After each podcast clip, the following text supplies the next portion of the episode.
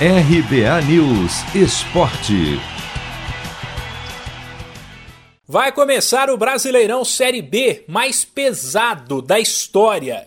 São nada menos que cinco times que já foram campeões da primeira divisão e que somam 12 títulos da elite: quatro do Cruzeiro, quatro do Vasco, dois do Botafogo, um do Curitiba e um do Guarani.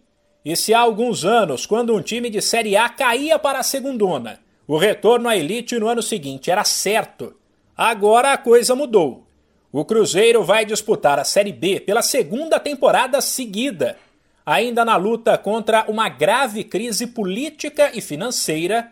A Raposa teve alguns problemas no Campeonato Mineiro, perdeu os dois jogos da semifinal para o América e mostrou que precisa evoluir, assim como Vasco, Botafogo e Coritiba que sequer avançaram para o mata-mata dos estaduais. Hoje não dá para dizer que essas equipes têm o retorno garantido à Série A.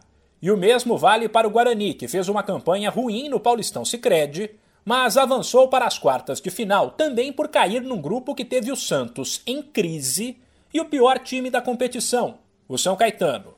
A Série B começa nesta sexta-feira com quatro jogos. Quatro da tarde no horário de Brasília tem Brasil de Pelotas e Londrina. Sete da noite jogam Guarani e Vitória. E às nove e meia tem Náutico e CSA, Vila Nova e Botafogo.